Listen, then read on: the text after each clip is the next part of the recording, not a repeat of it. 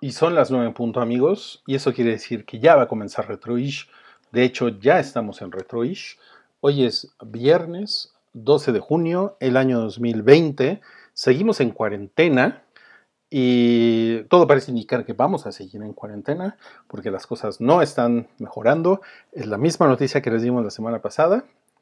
Ah, ni hablar. no hay mucho que decir sobre eso. Pero el día de hoy tenemos un buen programa garantizado. Tenemos reflexiones agudas. Tenemos música increíble. Una selección de... Déjenme ver cuántas son. Son, claro, son 10 canciones.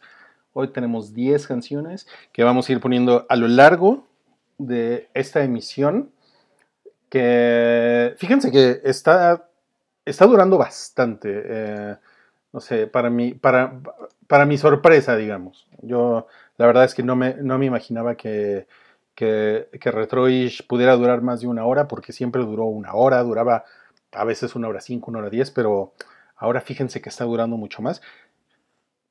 Seguramente es porque tenemos más cosas que decir. De eso se trata este programa, de hablar de cosas, de poner música viejita, música que al menos tenga 10 años circulando por ahí.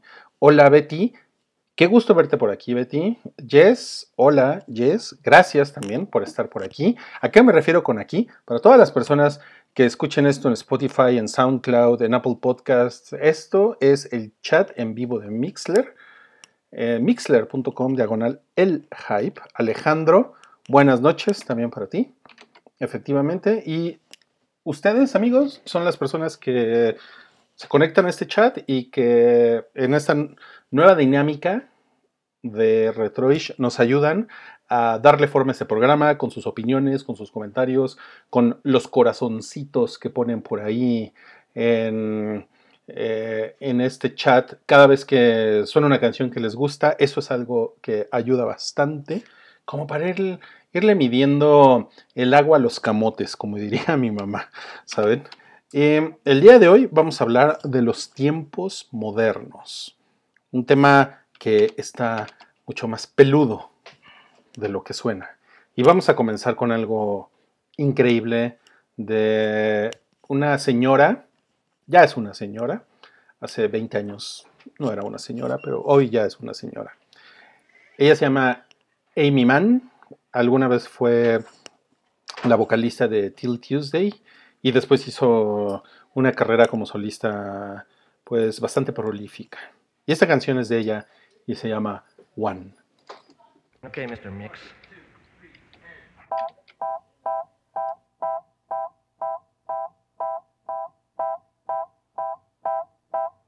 One is the loneliest number that you'll ever do. Two can be as bad as one. It's the loneliest number since the number one.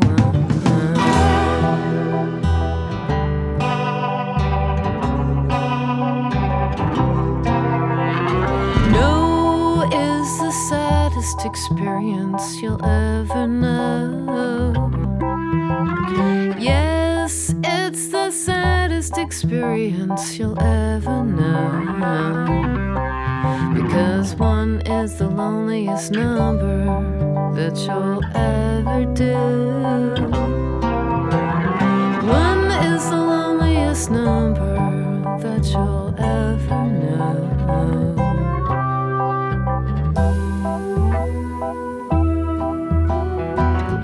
It's just no good anymore since you went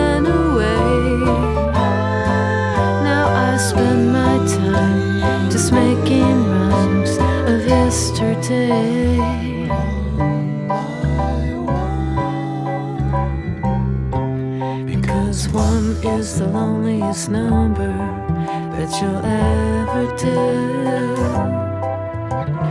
One is the loneliest number that you'll ever know.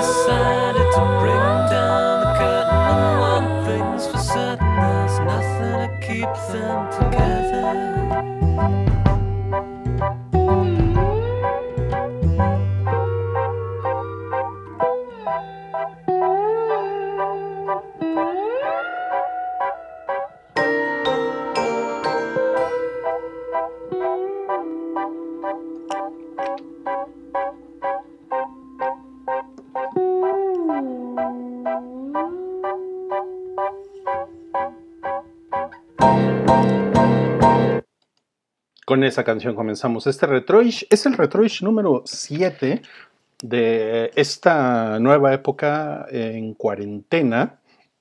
Em, resucitamos Retroish para esta cuarentena, amigos. Y bueno, tengo un aviso parroquial para todas las personas que eh, han muy, muy, muy, amablemente han descargado este programa y lo han estado escuchando a través de las diversas plataformas del hype. Y por supuesto, eh, las personas que están aquí en vivo ahorita, que se les agradece muchísimo que se conecten eh, en este, pues, ¿saben? En estas noches de viernes tan glamorosas eh, de, la, de, la, cuarentena.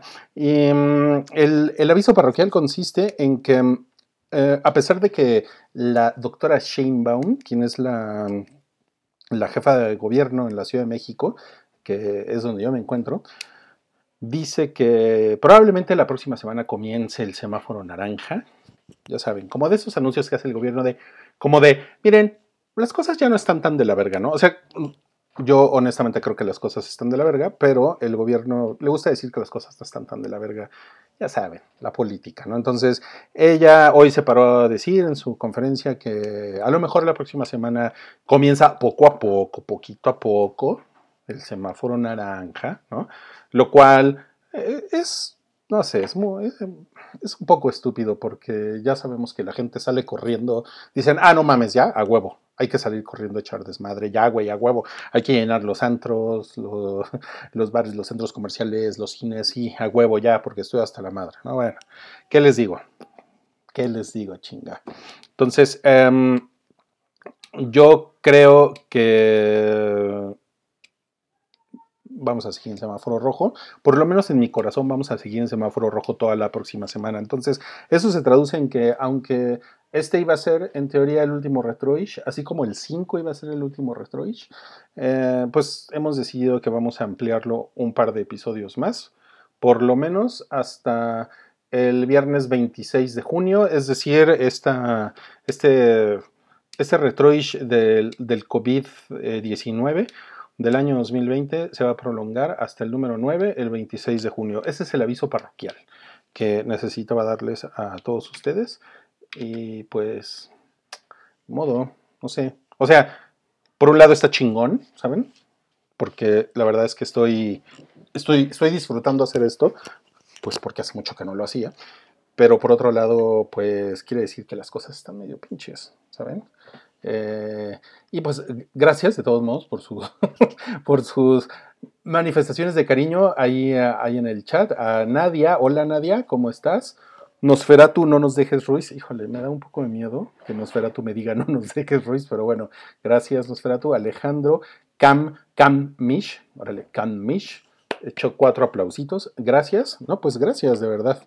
Em, esto que escuchamos, One de Amy Mann, dice es una canción introspectiva que dice, eh, eh, uno, el uno, el número uno, es el, es el número más solitario eh, que puedes tener jamás. El dos puede ser tan malo como el uno, y es después del uno es el número más solitario. No es la experiencia más triste que alguna vez vas a conocer. Sí, porque uno es el número más solitario que vas a tener jamás. Esa canción, One, es esa cabrona. ¿Saben qué? Tiene mucho que ver, tiene mucho que ver con el tema de hoy, los tiempos modernos. Y tiene mucho que ver con esta cuarentena, ¿saben? Porque de repente uno piensa, híjole, ¿cuánta gente no está ahorita pasándosela de la chingada sola en su casa? De repente es como muy fácil ser, ser juzgones, sobre todo los que estamos acompañados. Yo tengo la increíble fortuna de estar acompañado por varias mujeres increíbles y por mis perros. Entonces, la verdad es que yo no me quejo. Yo no me quejo en esta cuarentena, pero sé que hay gente que está sola eh, porque están trabajando, de repente a lo mejor llegaron a esta ciudad eh, y forman parte de una empresa y cayeron aquí y la cuarentena les cayó encima, o hay gente que tuvo una ruptura en su relación y compartían una casa con alguien y ahora están solos. Yo especialmente conozco un caso así y, y sé que puede ser una cosa, una cosa desquiciante y sé que ha sido una cosa desquiciante y sé que ha sido una cosa muy pesada. Entonces, pues les, le- les, les mandamos mucho, mucho cariño. Eh, si ustedes han estado en esta cuarentena acompañados, la verdad, pues qué chingón, aunque yo sé que eso tampoco es garantía de nada, porque pues no es precisamente algo a lo que, a lo que estemos acostumbrados. Para más referencia a esto, vayan al primer Retroish que hicimos en esta nueva etapa, que fue el de la otra cuarentena, es el Retroish 01, creo que lo hicimos como en abril, o a finales de marzo o principios de abril, algo así. Eh, si quieren, váyanse para allá para que vean como de todo lo, de, de todo lo que hablamos de cómo fue esa cuarentena en comparación con esta cuarentena, pero esta cuarentena ha sido mucho más cruda, ha sido mucho más larga, se ha sentido como, como, no sé, como un invierno de los que seguramente pasaban los, los primeros colonizadores por ahí de 1600 en, no sé, en Canadá o en, no, así de la verga, ¿no? Así encerrados en una cabaña eh, con el pinche frío a todo lo que da. Obviamente es nada más en sentido figurado porque hemos tenido la gran fortuna de que esta cuarentena nos ha tocado con, un buen clima, ¿saben? Yo me lo he pasado en shorts, es algo que ya he mencionado varias veces. Y por eso podemos como platicar y manosear todos estos conceptos. Ahora con un poco más de cerveza porque ya, ya más o menos se está restituyendo la distribución de cerveza. Salud. Y el día de hoy, los tiempos modernos, ¿quién se hubiera imaginado? Eso también es un poco algo que tocamos en el segundo Retroish en cuarentena que fue sobre el futuro. ¿Quién se hubiera imaginado que esta modernidad iba a consistir en no salir de casa? ¿Quién se hubiera imaginado que iba a venir un virus a zarandearnos a todos, a zarandear las estructuras, a zarandear la forma de pensar de la gente y a dividir a mucho más a la gente, que ya de por sí estábamos divididos en ideologías, en formas de pensar. Ahora, este pinche virus, además de, además de todo lo que le hace al cuerpo humano, además de todo eso, ha- le ha partido la madre a la sociedad. Entonces, vamos a comenzar. El primer tema el día de hoy, lo he dividido en temas, esto de los tiempos modernos. El primer tema es cómo las redes sociales son una trampa. Ok, ese es el primer tema. Pero antes de pasar al primer tema, vamos a pasar a una canción que a mí me parece un poco irónica. Es una canción vieja, es una canción que ya tiene sus buenos 20 años. Y, y- y no sé, y es una canción como áspera, pero de alguna manera yo pienso en el año 2000, en las ideas que teníamos sobre el cambio de milenio. Y, oh, güey, o sea, los milenaristas era así como de, no mames, está cabrón, está cabrón lo que, lo que viene. O sea, es 1999 y ya viene el año 2000 y el Y2K y, y nos parecía algo como muy intenso. Y la verdad es que no tiene, no tiene nada que ver con lo que está sucediendo ahorita. Sin embargo, esta canción es de esa época y es una canción que les pido suban el volumen o se pongan sus audífonos para que la sientan un poquito más en la piel.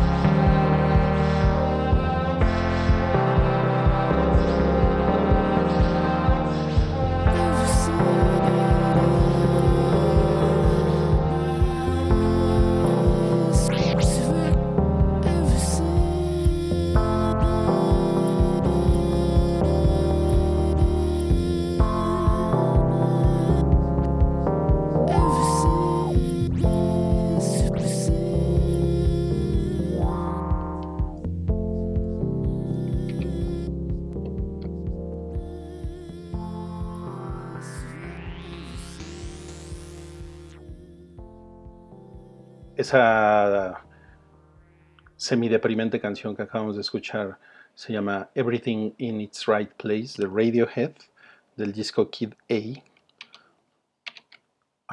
Es una canción que ya tiene sus buenos 20 años, amigos. Y les decía, las redes sociales son una trampa. Ese es el primer concepto que vamos a explorar esta noche en Retroish en este retroish dedicado a los tiempos modernos. Los tiempos modernos son tiempos de las redes sociales. Es una cosa que no, no existía hace, que les guste, bueno, eh, incluso hace 10 años era una cosa magra.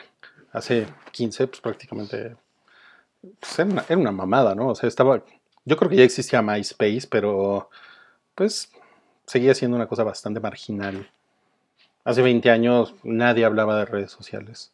Así de rápido se ha movido esto. Pero hoy es el pan nuestro de todos los días. Las opiniones de amigos, coworkers y familiares te indignan. El rango es muy amplio de cosas que pueden decir que te pueden hacer encabronar. Por ejemplo, feminismo, política nacional, porque nadie quiere tener que exponer sus ideas y rebajarse a tratar de entender una postura opuesta que no nos gusta ni nos interesa. Esa es como una de las grandes máximas de las redes sociales, ¿no? O sea, yo me paro en mi ladrillo y opino, y la verdad es que cuando alguien llega y me dice una cosa opuesta, como que digo, no, este güey viene a echar pleito. Creo que nos da una gran hueva, una hueva suprema tener debates con amigos y conocidos. Eh, con desconocidos hay gente como Cabri, y es nada más una persona que pongo de ejemplo, porque conozco más, que les encanta pelear con desconocidos. ¿no? Les encanta. Y de alguna manera es como más fácil, ¿no? Porque la verdad es que, y, más si eres como Cabri, ¿no? Que te llamas Cabri, ¿no? Te haces llamar Cabri y te pones un chivo en las redes sociales y pues la verdad es que sí, te puedes andar madreando con todo el mundo. Pues vale madres, ¿no? Porque es como si te pusieras una máscara y te metes en un personaje y ya, ¿no? Vamos a discutir de lo que sea. Pero ¿qué tal con amigos y conocidos? ¿Qué tal con gente con la que trabajas? ¿Qué tal con, con tu familia? Ahí sí es otra cosa, es muy distinto. Y ahí es cuando las cosas realmente pueden ponerse amargas, ¿saben? Entonces, cuando sucede esto, esta incomodidad de tener debates con amigos y conocidos cuyas ideas sean distintas a las nuestras, la ventaja es que la era digital nos ofrece chats privados para hablar mal de las ideas de ciertos amigos y conocidos con otros amigos y conocidos. Otra gran herramienta es el unfollow, que te permite dejar de ver casi por completo las publicaciones de alguien. El problema del unfollow es que no es elegante, porque deja claras sus intenciones. Es, sí, es un gran problema. ¿no? Yo le acabo de dar un follow, por ejemplo, a, a mi buen amigo Antonio Sempere. Bueno, no, no se lo acabo de dar, se lo di hace tiempo ya, porque la verdad es que no me interesa su eterna pelea contra el sistema y toda esa sátira que él hace todo el tiempo. Aunque sé que en persona es, un, es alguien mucho más adorable y con quien se puede conversar, la verdad es que su personaje de Twitter es alguien que pues, ya, ya no me interesa, ¿no? Entonces, sí, es un riesgo, ¿no? Porque él ya me, ya me hizo, ya, ya me dio un follow, ¿no? Cuando se dio cuenta me dio un follow, pues obviamente, ¿no? Eso es lo que sucede. Por eso les digo, el unfollow no es elegante. Eh, también tenemos el mute, que a diferencia del unfollow, manda un mensaje de aún somos amigos, pero no me interesa saber nada de ti. ¿No? Pude haber hecho eso yo en este ejemplo con Toño, no lo hice. Ahora, él manda un mensaje, en realidad es una cosa eh, que no sucede en la práctica porque la otra persona nunca se entera que tú le estás poniendo mute. Ese mensaje es nada más para ti, ¿no? O sea, es como, híjole, me caga mi jefe y lo voy a poner mute, ¿no? Porque qué hueva. Y lo bueno del mute es que él no se entera. Entonces, el mute es como una manera, pues una manera de salir de un, de un problema, ¿no? Eh, yo supongo que es como, es incluso más, más práctico y racional, ¿no? Pero pues siempre queda como esa espinita de, ay, me estoy haciendo pendejo, porque en realidad lo que yo debería de hacer es darle un follow a esta persona, porque ¿para qué la voy a tener aquí si no me gusta nada de lo que pone? Pero bueno, así es el universo del mute. De ahí sigue el block. El block es, no quiero más de ti. Eso, es, eso sí es duro, definitivo. O al menos hasta que se aplica el, el unblock, ¿no? Eh, que pasa.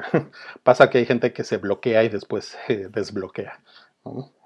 Eh, un saludo a Salchi, quien sé muy bien que no escucha esto, pero eh, él, es, un gran bloqueador.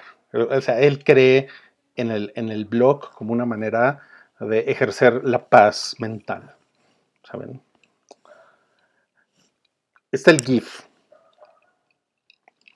Ya esto tengo que agregar el sticker. El sticker, que vino después del GIF, es una, es una manera ideal para responderle a alguien de forma pasiva-agresiva. Y tampoco comprometes una postura. En realidad, cuando tú mandas un GIF o cuando mandas un sticker, estás diciendo todo y no estás diciendo nada. Entonces, sí es una maravilla. Es, eh, eso en, en, persona, cuando tú estás interactuando con alguien, es infinitamente más complicado de hacer. Imagínense estar ustedes en una discusión con alguien o en una discusión laboral con 6, 7 personas y lograr lo que, puede, lo que logra un GIF o un sticker de una, de una manera tan sucinta Incluso un emoji también, ¿no? Así como en el, le das en el clavo, eres pasivo-agresivo, pero bien, no hay, eh, no hay como hard feelings ahí. Está cabrón. Ima- piénsenlo un segundo. Hacerlo, hacer eso en persona, o sea, ¿cómo lo logran? ¿Con palabras? ¿Con lenguaje corporal? Está cabrón. Está muy cabrón. Una muy usada en Twitter es el tú sabes quién eres. A mí me caga ese, porque es como hacer una mención de alguien sin mencionar a nadie. Y es como, es como cobardón, eh, porque es críptico. Y la verdad es que huele, pues huele gacho. Entonces, gracias a estas herramientas de la vida, de la vida moderna, podemos vivir encerrados en nuestras burbujas, sin cruzar opiniones, que lejos de retarnos solo nos molestan, seguros y confiados de que nuestra verdad es única e inmutable. En suma, el prójimo es un pendejo, sus opiniones basura, y no me interesa cambiar de opinión al respecto.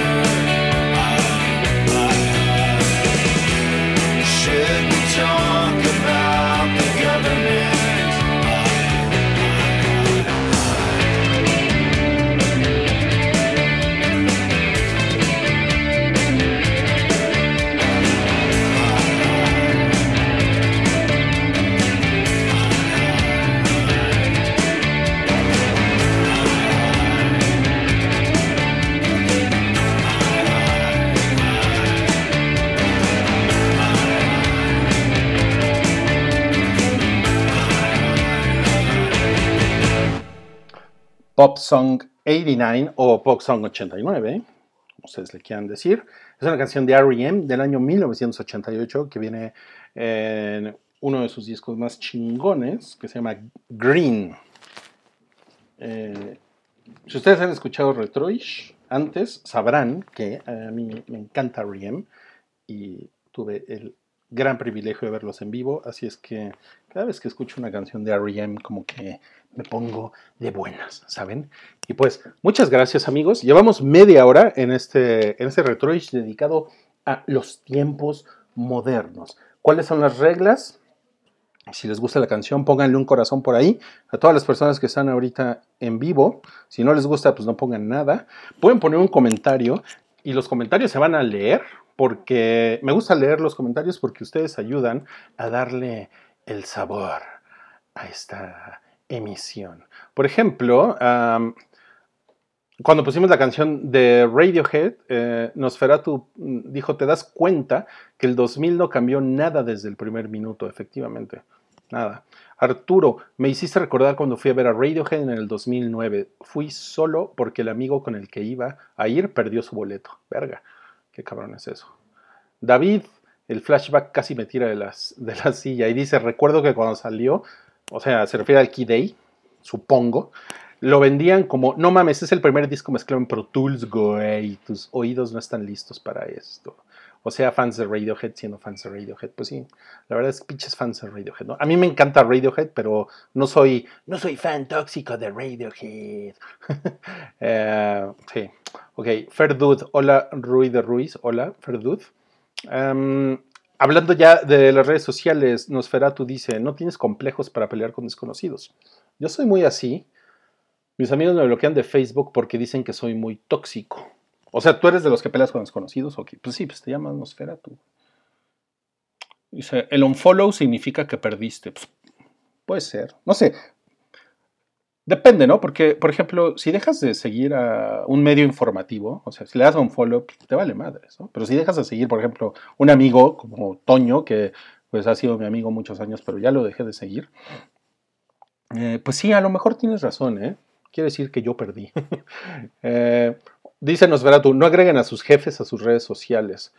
O sea, sí, pero no, porque está cabrón, porque la verdad es que pues, también es como medio raro, ¿no? O sea, no tener a tus jefes en redes sociales, como que cada vez es menos eh, políticamente correcto. Bueno, no sé si políticamente correcto, pero como que ya es parte de la, de la etiqueta, ¿no? Porque pues, también la gente ya se cuida mucho más en redes sociales. O sea, no, no vas a estar poniendo pornografía infantil en tus redes sociales, ¿no? Con toda tu oficina ahí, ¿no?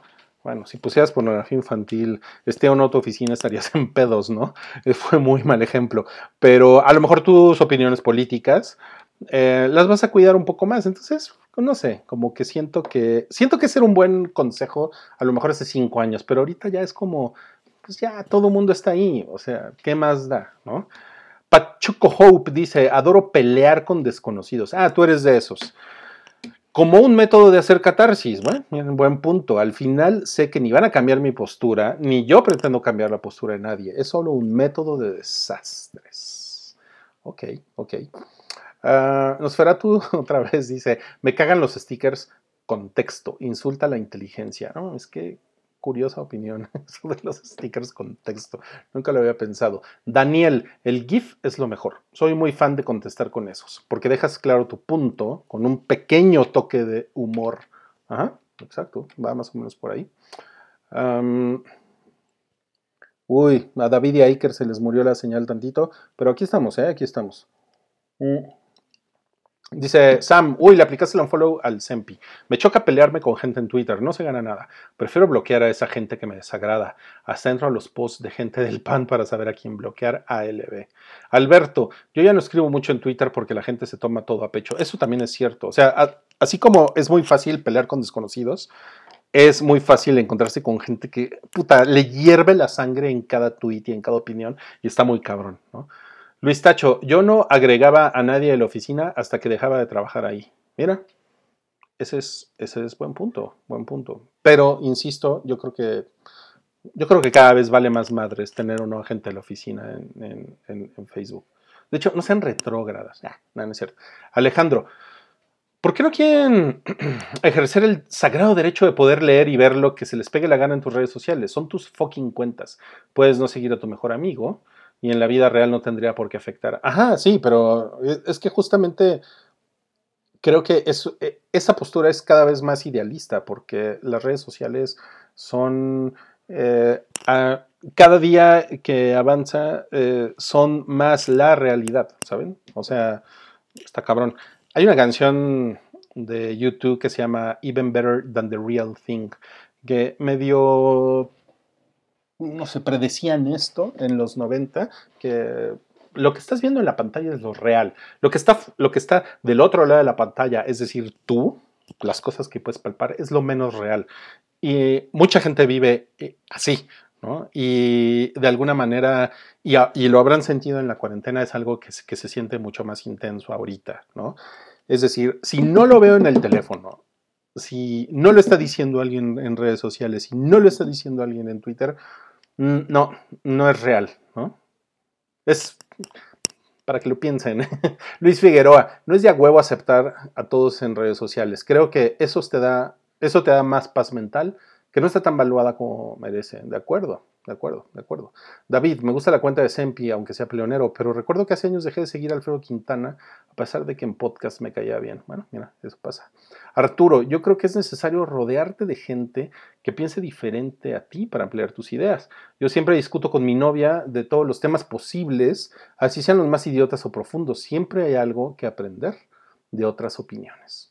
Y el segundo punto que vamos a tocar hoy, en este retroish, el séptimo retroish en cuarentena, los tiempos modernos. Ya hablamos de las redes sociales, que son una trampa. El segundo punto es, la atención es frágil y deberíamos defenderla. El otro día vi a una persona trabajar en un documento en su computadora sin ver su teléfono cada 30 segundos, sin scrollear ociosamente por Facebook. Esta persona estaba concentrada, enfocada en su trabajo. Yo creo que estuvo así como 40 minutos y me pareció sorprendente. Hace unos años hubiera dicho, ok, es solo otra persona concentrada en su trabajo, pero hoy día me parece, wow. Quizá porque trabajo con mucha gente cuya atención está completamente fracturada por el Internet y las notificaciones de su teléfono. Asisto a juntas laborales donde las personas están con los ojos metidos en una laptop o en un smartphone. Están en docenas de cosas menos en la junta.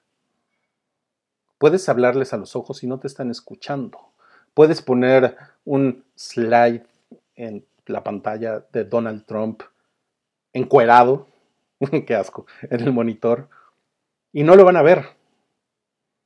El otro día asistí a una conferencia de un Googler, que así se hacen llamar los mamones que trabajan en Google, y dio la espeluznante cifra de que los seres humanos desbloqueamos nuestros teléfonos para mirar qué hay ahí unas 150 veces al día.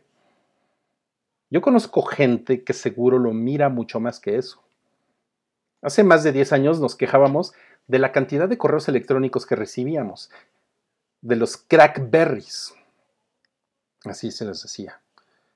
Pero hoy las notificaciones móviles hacen parecer a un crackberry de los años 2000 como un juego de niño.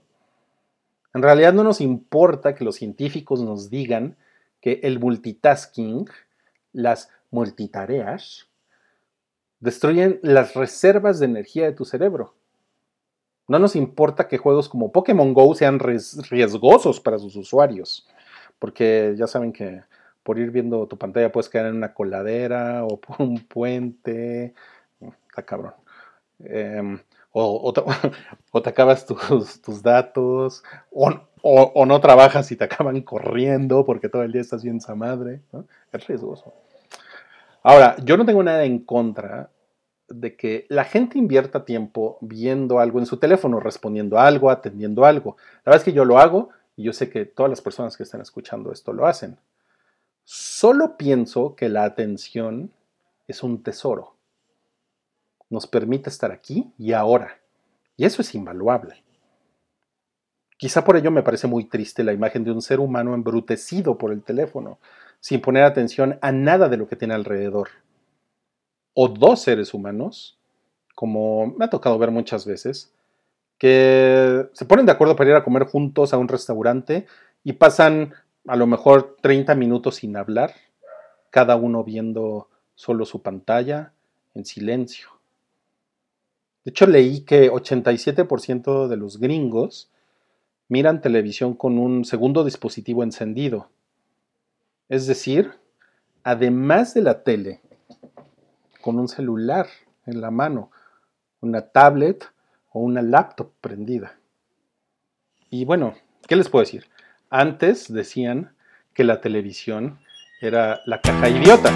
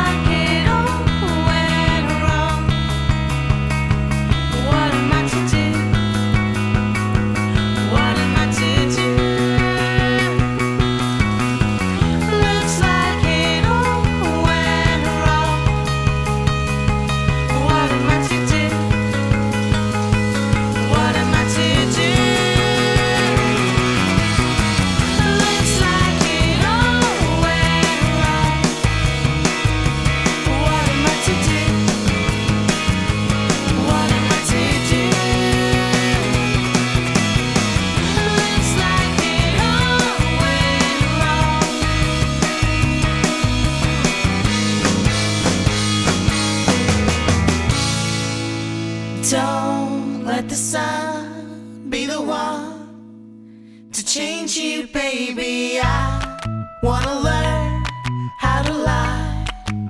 If I'm to know, cause I wanna go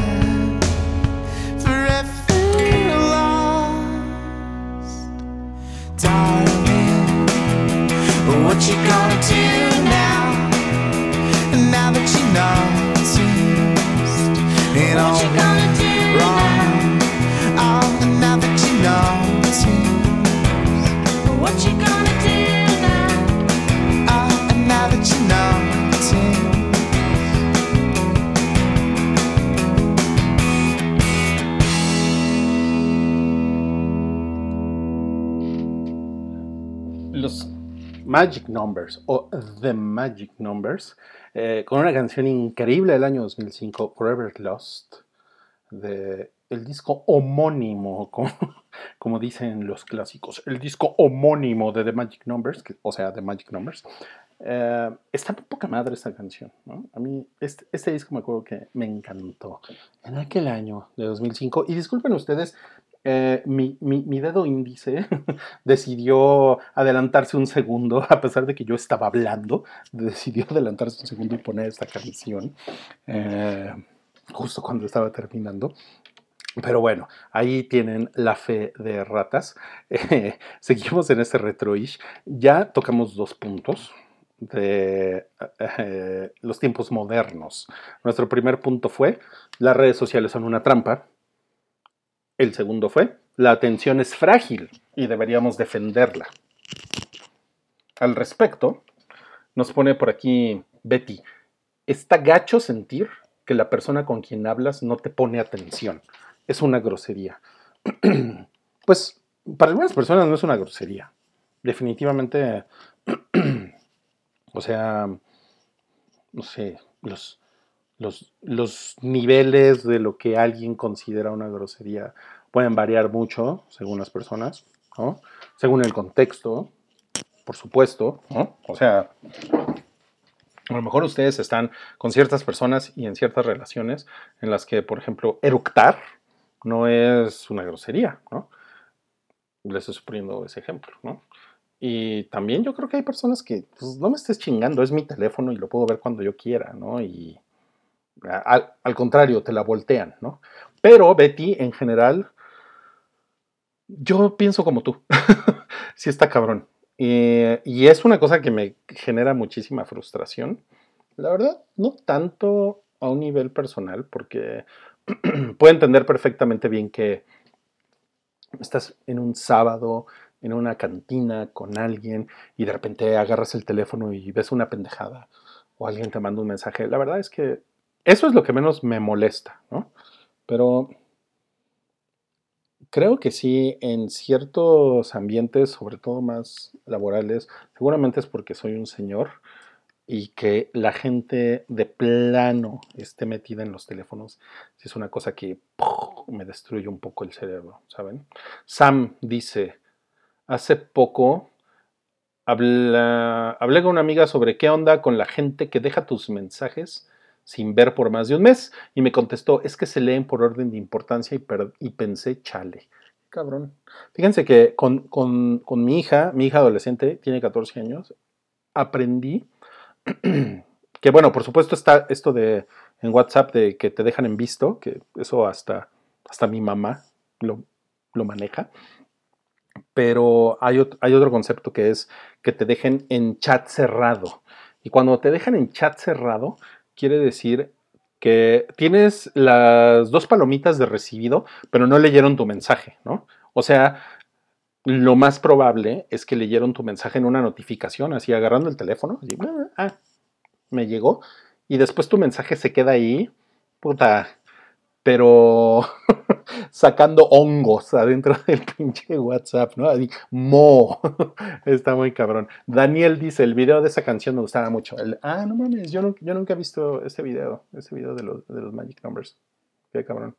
Mira, Nosferatu dice, ya me puse chippy con esa canción, se me antojó una bolsa de sangre.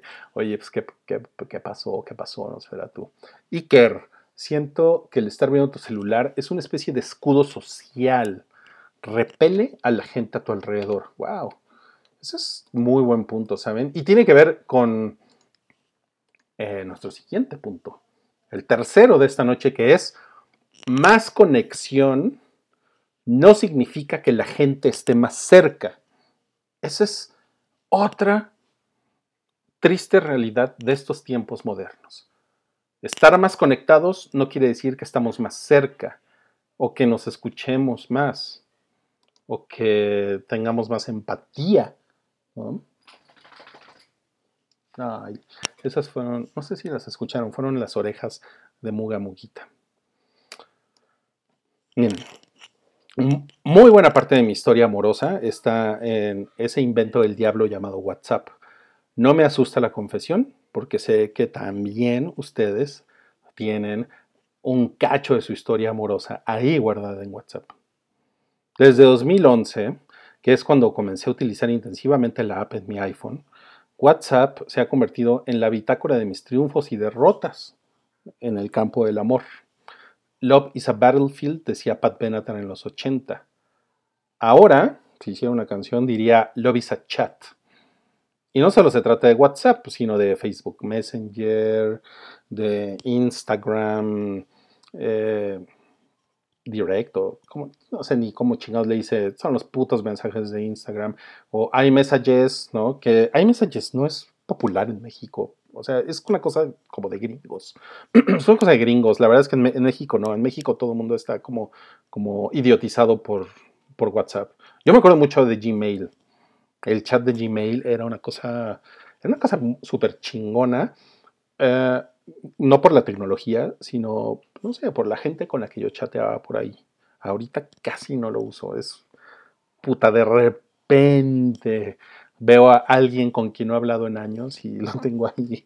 Y digo, ay, no mames, le, le voy a poner hola a esta persona. Porque no mames, todavía es una persona con el, con el botoncito verde ahí en Gmail. Eso es, eso es una cosa cabrona, ¿no? Como Gmail era, era wow, al menos en mi, en mi pequeña, mi pequeño rincón del internet, y ahorita ya, ya, ya no es nada. El punto, o sea, podemos hablar de WhatsApp, por supuesto, pero el punto es que WhatsApp es como un reflejo de muchas aplicaciones de conversación, servicios que son el fiel registro de las pláticas del corazón de millones de personas.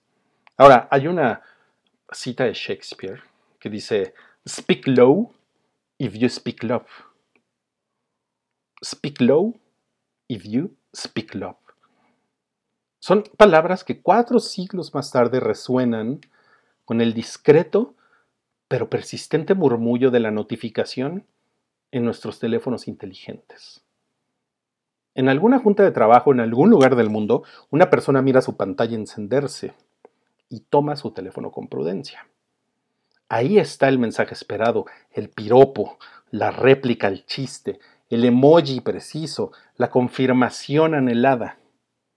Con una sonrisa, esa sonrisa de complicidad que todos hemos visto en alguien, no solo durante una junta laboral o en la escuela, sino en un convite social o simplemente caminando por la calle. Ahí es donde se ratifica este speak low shakespeariano. Porque nuestros teléfonos se han convertido en nuestras ventanas personales, one on one, en estas ventanas que nos llevan a realidades que están sucediendo en otros lugares, lejos de nosotros.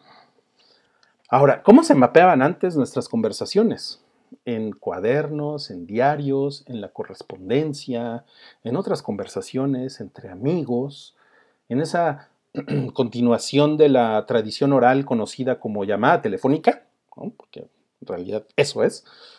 La verdad es que si yo pienso, hablando específicamente del amor, eh, del amor y del sexo, tengo muy pocas evidencias de estas historias antes del smartphone. O sea, por ejemplo, en los 90, mi crush en los 90, con quien ahora platico por WhatsApp, la verdad es que nunca platicamos nada sucio, no se preocupen. Em, pero platicamos pues tranquilo y cómo estás y la chingada. Pero en los 90, cuando ella era mi crush, todo sucedía frente a frente. Ahora, si yo hubiera estado eh, increíblemente estupidizado por mi crush, pues a lo mejor le hubiera enviado una carta, ¿no? Eh, cosa que nunca hice. Em, o no sé, si hubiera tenido fotos de ella, eh, las hubiera guardado a lo mejor en una caja especial, le hubiera guardado un cassette, no sé, le hubiera grabado uno de estos cassettes de 60 minutos, ya saben, cinta magnética, de esos que les metías el lapicito y... Supongo que los han visto, por lo menos en internet, ¿no? Em, también, por ejemplo, eh, otra cosa que se podía hacer era em, armar una playlist. que quemándola en un CD. O sea, quema- es, es que vean desde el término, quemar un CD. ¿no? O sea, ahorita la verdad es que dedicarle una playlist a alguien en Spotify es como, ¿eso, eso qué? No sé. O sea, puede estar chingón, puede estar de repente cagado, o sea, puede, puede tener como un toque de espontaneidad mandarle una canción a alguien por Spotify. Yo creo que depende también mucho como el momento y, y cómo la manden, si ustedes quieren. Pero la verdad es que no tiene nada que ver con quemarle un CD a alguien, como sucedía en los 90, en el año, en los 2000, y ponerle con marcador su nombre y entregarle el... O sea, tener como los huevos de pararse. Frente a esa persona y, darle ese disco. Porque, porque es una cuestión de huevos, ¿no? Porque no sabes si te van a ver con cara de este pendejo qué, qué está haciendo aquí, ¿no? O pendeja, ¿no? Si es una mujer, ¿dónde sale un hombre?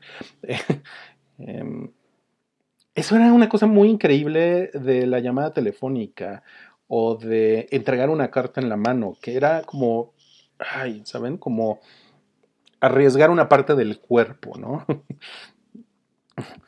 y, híjole, eso me hace pensar, por ejemplo, en esta novia que yo tuve que trabajaba en, en- Editorial Televisa. Em, ella era mi coeditora en una revista que se llama Cuo. Y eh, cuando empezamos nuestro, nuestro, nuestro pequeño romance, eh, esto fue en enero del año 2002, eh, ella decidió, o sea, yo no tuve vela en ese entierro, ella decidió que solo estaríamos juntos 30 días. Y entonces, eh, quemó un CD y eligió una canción para cada día que íbamos a pasar juntos. Entonces, ah, a mí, no sé, eso por un lado me pareció una pésima idea, pero por otro me pareció pues algo romántico. Entonces es difícil en los tiempos modernos encontrarle el romanticismo a estas cosas. Yo creo que sí se puede, yo creo que no es imposible, pero es difícil. Ahora, por si les interesa saber, esto es un paréntesis, cuando expiraron esos 30 días, eh, decidimos darle una extensión a nuestra relación y terminamos estando juntos tres años. Les digo, eso es un paréntesis, ¿no? Eso me hace pensar también en que alguna vez le grabé un cassette a una chica que me gustaba. O sea, esto les estoy hablando que fue como 12 años antes. O sea, esto fue como en 1990. O sea, 12 años antes de, esta anécdota que les conté. Di- dibujé. ah, dibujé y puse notas en el, folletito de cartón que acompañaba la caja del cassette. Eh, ahora, también he escrito algunas cartas románticas, la verdad es que no tantas como a mí me gustaría. Eh, pero por otro lado, no externar con tanta frecuencia mis sentimientos en la letra escrita a mano, como que las ha vuelto más especiales de lo que fueron en su momento. ¿no? Entonces, estos ejemplos de expresión amorosa en formatos físicos, análogos, eh, suelen opacar nuestra obsesión contemporánea con los mensajes insta- instantáneos, porque justamente esta instantaneidad del WhatsApp, de... Bueno, imagínense, hace 15 años era el mail, ¿no? Mandabas un mail y decías, no mames, güey, estoy, esto me van a responder en 20 minutos, güey, soy una verga. ¿No? Ahorita no te responden un mensaje de WhatsApp en 20 minutos y dices, ya me mandaron a la verga, ¿no? Entonces, ah, el, problema de los mensajes instantáneos es que no nos dejan ver que el tiempo tiene un significado, ¿saben? Em, o sea, nos dejan ver ese lado pinche de la ansiedad y de la neurosis y del qué chingados está sucediendo aquí, pero no nos dejan ver realmente la parte sabrosa del tiempo, ¿no? Como, como de mandarle una carta a alguien y, güey, me voy a esperar a que le llegue, ¿no? O le voy a entregar un disco quemado a alguien y me voy a esperar a la próxima vez que lo vea a que me diga qué le pareció el disco, ¿no? O, o que me regrese otro disco, que eso sucedía en la escuela, cuando estabas en la preparatoria y le entregabas algo a la persona que te gustaba. Normalmente lo hacías a la hora de la salida. Y te tenías que ir a tu casa con la puta cola entre las patas porque iba a tener que pasar horas de tú imaginándote cosas hasta el otro día que volvieras a ver esa persona y que pudieras ver una reacción. ¿no? Entonces, estamos inmersos completamente en otra realidad. eh, que tiene mucho que ver con, les digo, WhatsApp. Para mí WhatsApp es un, es como un símbolo de estos tiempos. Servicio fundado en 2009. Por cierto, dos ex empleados de Yahoo, uno gringo y otro ucraniano, son los que fundaron WhatsApp.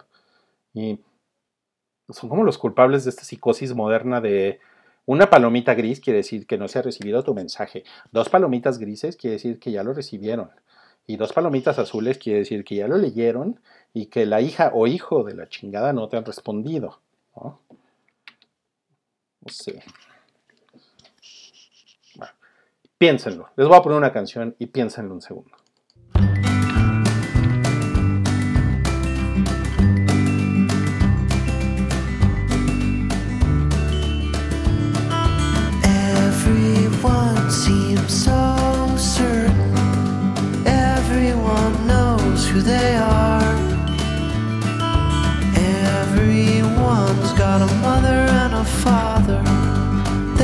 Seem so sure they're going far.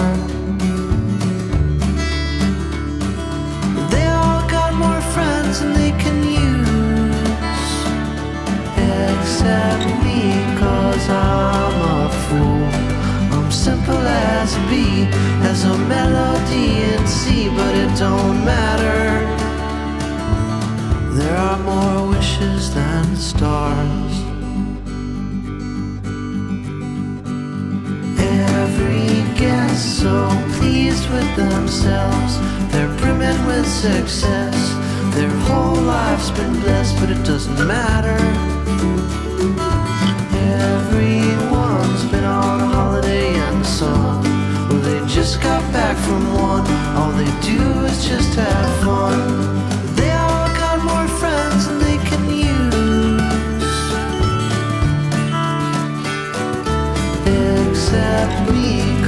I'm a fool. I'm simple as a B, as a melody in C, but it don't matter. There are more wishes than stars. I'm not too certain about many things. I'm not too sure who I am. I ain't got no mother and ain't got no father. I ain't got no girlfriend to hold my hand. I'm slow like the trees when they grow. I'm sluggish like the ocean when it moves. I'm plain like water or like rain. But I shouldn't complain cause it don't matter.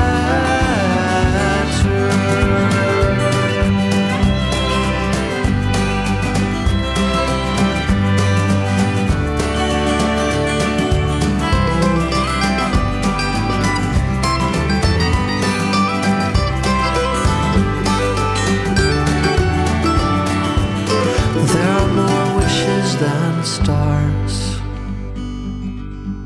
More wishes than stars. Esta canción que escuchamos, breve, linda, se llama Wishes and Stars. Es de Simon Harper. Y es del año 2009, por cierto. Y bueno, em, siguiendo con eso que estamos platicando, yo creo que hoy 30 días pueden encapsular una comedia romántica. ¿no? 30 días. La verdad es que a mí esto no me parece algo de escándalo, porque ese es el ritmo de los tiempos y tampoco tengo por qué anhelar aquellos días en los que los juegos amorosos eran lentos. O sea, era poca madre, todo lo del cassette, todo lo del eh, CD quemado y la cartita y todo, pero Digo, tampoco hay que clavarse tanto en el pasado, ¿saben? Y la conversación en línea, si bien puede ser engañosa, por otro lado revela mucho más de lo que oculta de una persona. Por ejemplo, hay gente que sabe dar un buen GIF, un buen link, una buena combinación de emojis, y esas personas te pueden resultar más atractivas, quizá porque no están usando eh, como ciertos elementos que de por sí eh, ya tendrían cierta ventaja sobre ti, ¿no? Por ejemplo, una sonrisa, un pestañeo, un cruzado de piernas, eh, o que se acomoden coquetamente el pelo, ¿no? O sea, la conversación en línea importa porque nos expone ante la idea abstracta de alguien, ante la necesidad de conversar o morir en el intento. De acuerdo, hay quienes han desarrollado esta habilidad para ser más interesantes online que offline. Hay muchísima gente que es así, mu- muchísima gente, que en línea es personajazo, ¿no? Y cuando los ves en persona, no son unos ladrillos, ¿no? Pero a medida que el Internet en estos tiempos modernos se ha vuelto indispensable, vulgar y común, ahora es más factible hallar rasgos de la personalidad de alguien que está en línea que lo que era antes, ¿no? Sigue habiendo personas que se escapan, ¿no? Pero en general yo creo que lo que ves en línea es más o menos un reflejo de lo que terminas encontrando en la realidad, ¿no? Obviamente no estoy, no estoy hablando de gente que usa nombres falsos en internet y fotografías falsas, ¿no? Estoy hablando de gente que sí eh, le entra con ganas a la cosa digital, ¿no? Y que con la que realmente puedes platicar y hablar y todo. Y, yo, he, yo he tenido muchas conversaciones así, con gente que primero somos amigos por internet y después nos conocemos en persona. Ahora, si lo ven así, el chat en línea puede ser útil para las relaciones personales. O, dicho de otro modo, alguien cuyo avatar o foto de perfil nos parece atractiva, y miren que demasiada gente se esmera en que sean sus mejores fotos, puede revelar mucho más de ellos cuando envían el meme equivocado o el GIF equivocado o el comentario equivocado por un chat en línea. O, no sé, gente que tiene muchas faltas de ortografía, ¿no? que ya saben que eso es, o sea, para muchas personas eso es como, como una manera de, segura de bajar una, una erección. Em, ahora miren, antes de 2011, mi bitácora romántica pasó por el email.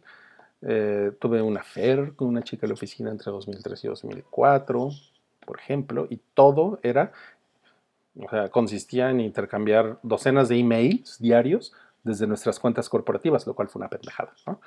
Eh, la verdad es que nunca me pasó por la cabeza que alguien podría estar mirando nuestra conversación. Eh, o sea, desde una perspectiva godines, que eso era súper cuestionable, ¿no? éticamente cuestionable. Eh, y bueno, imagínense, le estoy hablando como del año 2003 y eh, intenté mandarle una canción de los Red Hot Chili Peppers y mandar 8 megas por el medio de la compañía era imposible, ¿no? Era, era imposible. Entonces, ahí fue cuando, como que yo decía, no mames, estaba más chingón grabar un cassette, ¿no? Porque de plano no le puedo mandar una puta canción, no se la puedo mandar por el mail, ¿no? Hay un libro increíble que trata un poco de esto que estamos hablando, que se llama Attachments, eh, de Rainbow Rowell. Se los recomiendo muchísimo. Es una novela ambientada en 1999 y es sobre un tipo que se enamora de una tipa eh, a través de leer sus correos electrónicos. Ujú.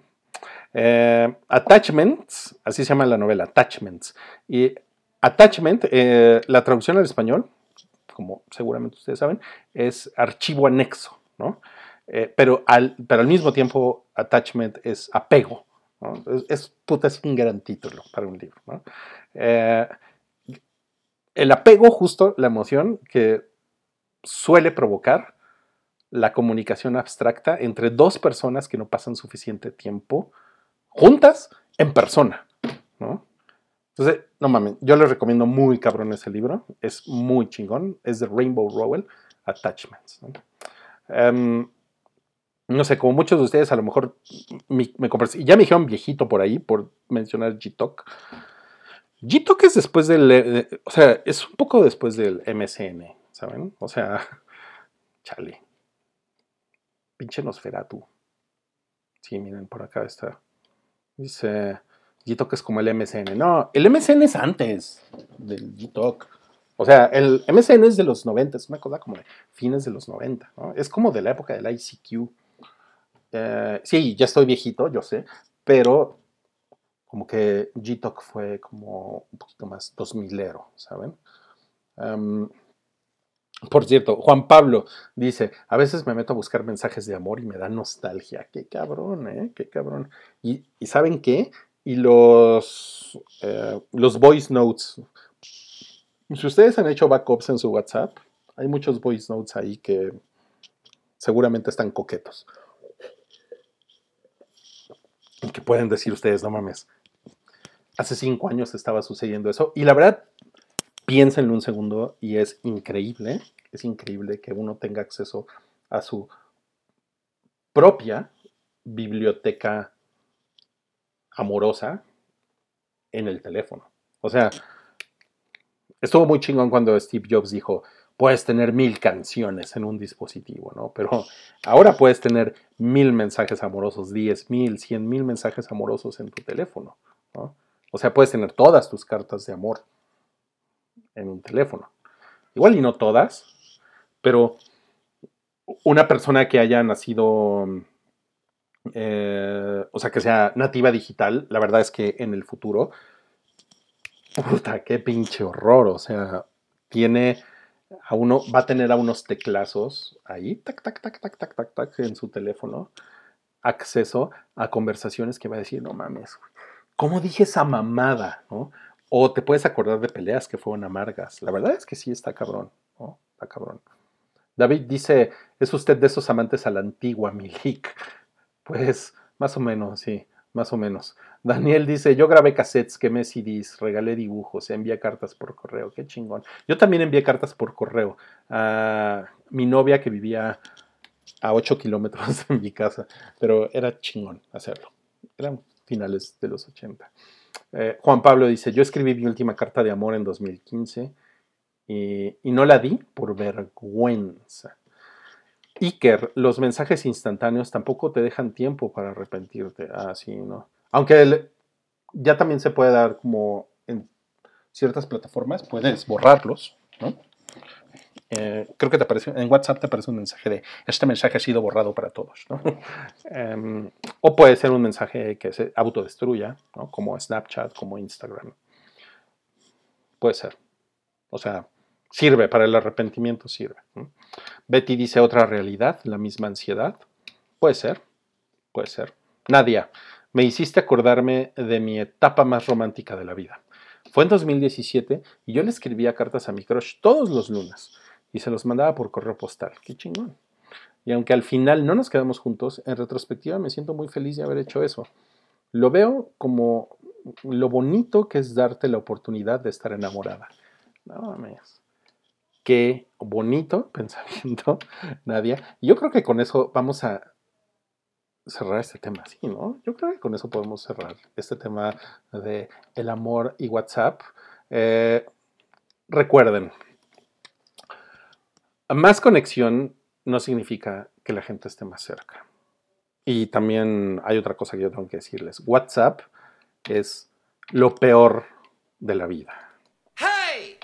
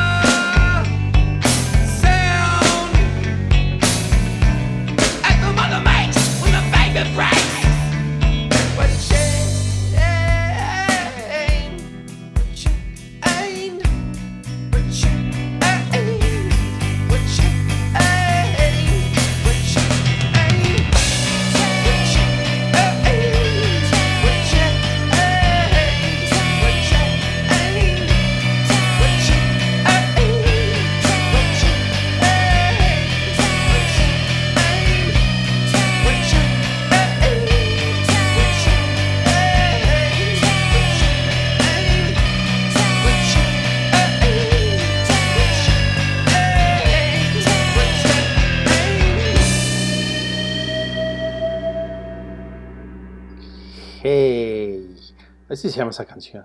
Hey, de Pixies, del álbum Doolittle. ¿Y saben qué? Me voy a. mm, Me voy a servir otro whisky porque me lo estoy pasando muy bien en este retroish. Es el número 7 de esta cuarentena. Llevamos una hora 18 minutos de programa. Todavía nos quedan algunas canciones, unas buenas cuatro canciones que poner y algunos temas más que platicar aquí. Em, entonces, lo que voy a hacer es que les voy a poner en el chat para las personas, obviamente, que están escuchando esto en vivo. Todos los que lo estén escuchando on demand, pues ya se la pelaron. Lo siento. Les acabo de poner por ahí un link para que escuchen la siguiente canción. Es una canción que tiene una letra increíble. Se las voy a dejar aquí. En lo que yo me voy a servir un whisky. 嘿嘿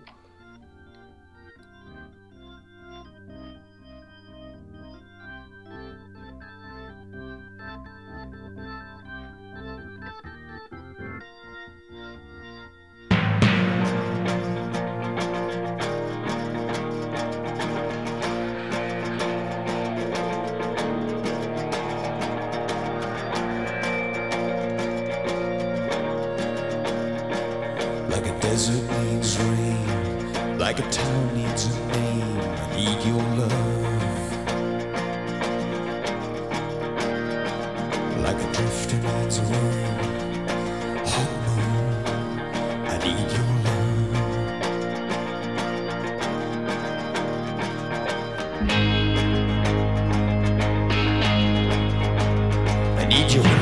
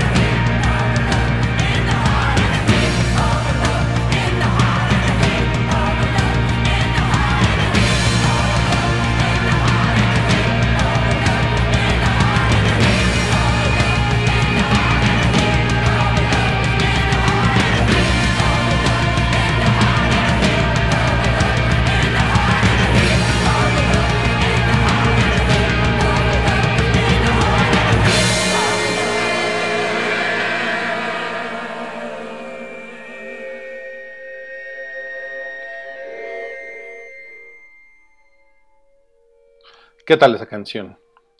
¿Qué tal esa canción? Hokumun 269, Hokumun 269 de YouTube, que también viene en el disco Rattle and Home. Lo digo, digo también porque eh, creo que la semana pasada pusimos una canción del Rattle and Home, este disco de 1988, creo.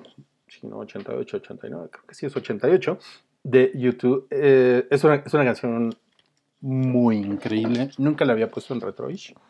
De hecho, ninguna de estas canciones que hemos puesto hoy la había puesto alguna vez en Retroish. Y por eso les puse el link, espero que lo hayan visto ahí en el, en el chat. Eh, gracias a Can Mish que dice amo esa canción. Sí, es no mames, pinche canción increíble y con una letra increíble. Entonces, como que es una canción que se disfruta más o cantándola, si se sabe la letra, o leyendo justamente esa letra. Es, es una cosa poca madre. Y estamos aquí ah, hablando de los tiempos modernos. ¿Saben? Eh, ya le dimos una repasada a las redes sociales, a que la atención es frágil y en eso tiene mucho que ver los smartphones, eh, a las conexiones entre las personas, que no significa, más conexión no significa que la gente esté más cerca. Hablamos de WhatsApp. WhatsApp es lo peor, es, de eso estoy convencido, porque además el mundo ha avanzado en muchas cosas y por, otro lado, es como muy básico, ¿saben? Eh, yo, por ejemplo, tuve una experiencia esta semana con un potencial cliente. Es lo único que voy a decir. y pues nosotros, bueno, yo en mi, en mi, en mi trabajo tengo un, pues tenemos un servicio de llamadas, videoconferencias, ¿saben? Usamos Microsoft Teams. También podemos usar Em, Google Meet. También podemos usar Zoom, ¿no? Por ejemplo, los podcasts del Hype los hacemos en Zoom. Em, y pues desde el correo del trabajo le dices a la persona, bueno, te voy a mandar un link para que nos conectemos mañana a tal hora, sí, a huevo, poca madre, ahí te va. Y eh, dos días consecutivos esta persona no apareció. Respondía al correo con, oye, bueno, nos, podemos volver a, agendar esto. yo, sí, va. Porque pues, yo estaba ahí en el link a la hora pactada, o sea, en la llamada, y no aparecía esta persona. A la, a la tercera, ¿ves? Que eso sucedió ayer en la tarde, me responde por mail, oye, es que yo pensé que iba a ser por WhatsApp. y así de, güey, no mames, no, no lo puedo creer. ¿Cómo le ha hecho daño WhatsApp a la humanidad? De verdad. O sea, el Internet no es WhatsApp. Y no sé, yo tengo una pelea diaria con WhatsApp, de verdad, por ese tipo de chingaderas. Ay, güey. Google Carne, efectivamente, tú. Google Carne, Google Carne. Em, el siguiente punto en esta diatriba del, sobre los tiempos modernos es la soledad. Y es algo que a mí hace tres años me llamó mucho la atención porque empecé a leer mucho de este tema hace tres años. ¿En qué sentido? En que los hombres eh, que estamos llegando a cierta edad. Qué fea manera de ponerlo, pero, pero así es. Los hombres que estamos llegando a cierta edad.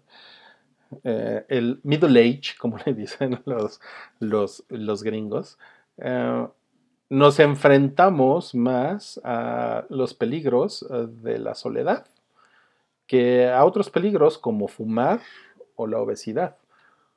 O sea, es prácticamente un hecho científicamente comprobado, mm, que la soledad es peor. Es peor estar solo que fumar. Se gente, o sea, se gente, ¿qué pedo conmigo? Se muere más gente eh, por soledad que por el cigarro. Ok, ahora, ¿cómo se justifica eso? Porque yo sé que suena un poco estúpido, pero ¿cómo se justifica esto? Hay muchas estadísticas de que gente que está sola y no fuma y no es obesa desarrolla más enfermedades como cáncer o enfermedades cardiovasculares, ¿saben? Eh, les dan infartos, ese tipo de, ese tipo de cosas monas, chingonas que te pueden pasar en la vida. Entonces, em, sí está cabrón, sí está cabrón porque es algo, es algo que ha sido muy estudiado y es algo que ha sido muy revisado y aparece por ahí de vez en cuando, ¿no? En, en el internet y en los medios de comunicación y hay especialistas hablando de esto y mucha gente no le hace caso, ¿saben? No más, no, no, no le hacen caso y yo creo que, eh, bueno, no nada más yo lo creo, hay gente que dice que es un problema de salud pública, ¿no? Obviamente ahorita con todo el tema del COVID, pues no es algo así como que, pues, no sé, el eh, López Gatel, ¿no? Se ponga a hablar de, oigan, es que están muy solos, ¿no? o sea, no mamen, güeyes, eh, búsquense a alguien, ¿no? Cómprense un gato, cabrones, porque están muy solos. Bueno, López Gatel no lo diría así, ¿no? Diría, "Eh, excelente pregunta, eh, te agradezco mucho porque es muy interesante tu pregunta y bueno, yo te quiero decir que mm, el gobierno federal que tan orgullosamente representa, no sé, con su voz de... A, a mí, a mí me cae muy chingón López Gatel, la verdad, tengo que decirlo, pero es muy cagado como habla. Pero no lo veo hablando de esto, ¿no? Porque hay cosas más importantes ahorita, como, la crisis del coronavirus. Eh, sin embargo, eh, la soledad es un problema eh, que afecta a mucha gente y sobre todo afecta a los hombres. Ahora, ¿por qué afecta a los hombres? Al parecer, porque muchos hombres dejan que sus relaciones amistosas se vayan difuminando con el tiempo. Entonces, es mucho más complicado de repente reunirte con amigos que tengan tus mismos intereses, eh, sobre todo en cierto momento de la vida. Y créanme, como hombre se los digo, no es fácil hacer amigos en el gimnasio. Yo al- alguna vez fui al gimnasio ahorita, pues claramente no puedo ir al gimnasio ahorita, ni siquiera hay gimnasios, están todos cerrados, pero alguna vez fui al gimnasio y no es así como el mejor lugar para hacer amigos. Siempre hay mamones platicando con, en calzones y con la toalla en la cabeza, eh, pero normalmente como que son, es, es gente que se, que, que se conoce ya, ¿no? Y que se encuentra en el gimnasio. Pero así como que llegues tú muy casualmente con un güey que, es- que está así como enseñando las nalgas a platicar, no, no es un lugar para hacer amigos, ¿saben? Ah, bueno, tengo, que decirles también, esto está muy cagado, pero tengo que decirles que eh, a, un, gimnasio al que yo iba, iba el perro Bermúdez. Era muy cagado porque estaba el perro Bermúdez encuerado en Encue- Espérate, Muga Muguita. Está- espérate, Muga Muguita. En, encuerado en los, en los casilleros. Y, la gente lo saludaba porque pues, el perro Bermúdez. ¡Ey! ¡Maggie! ¡Maggie! Ven acá. Maggie. Ven acá, Maggie.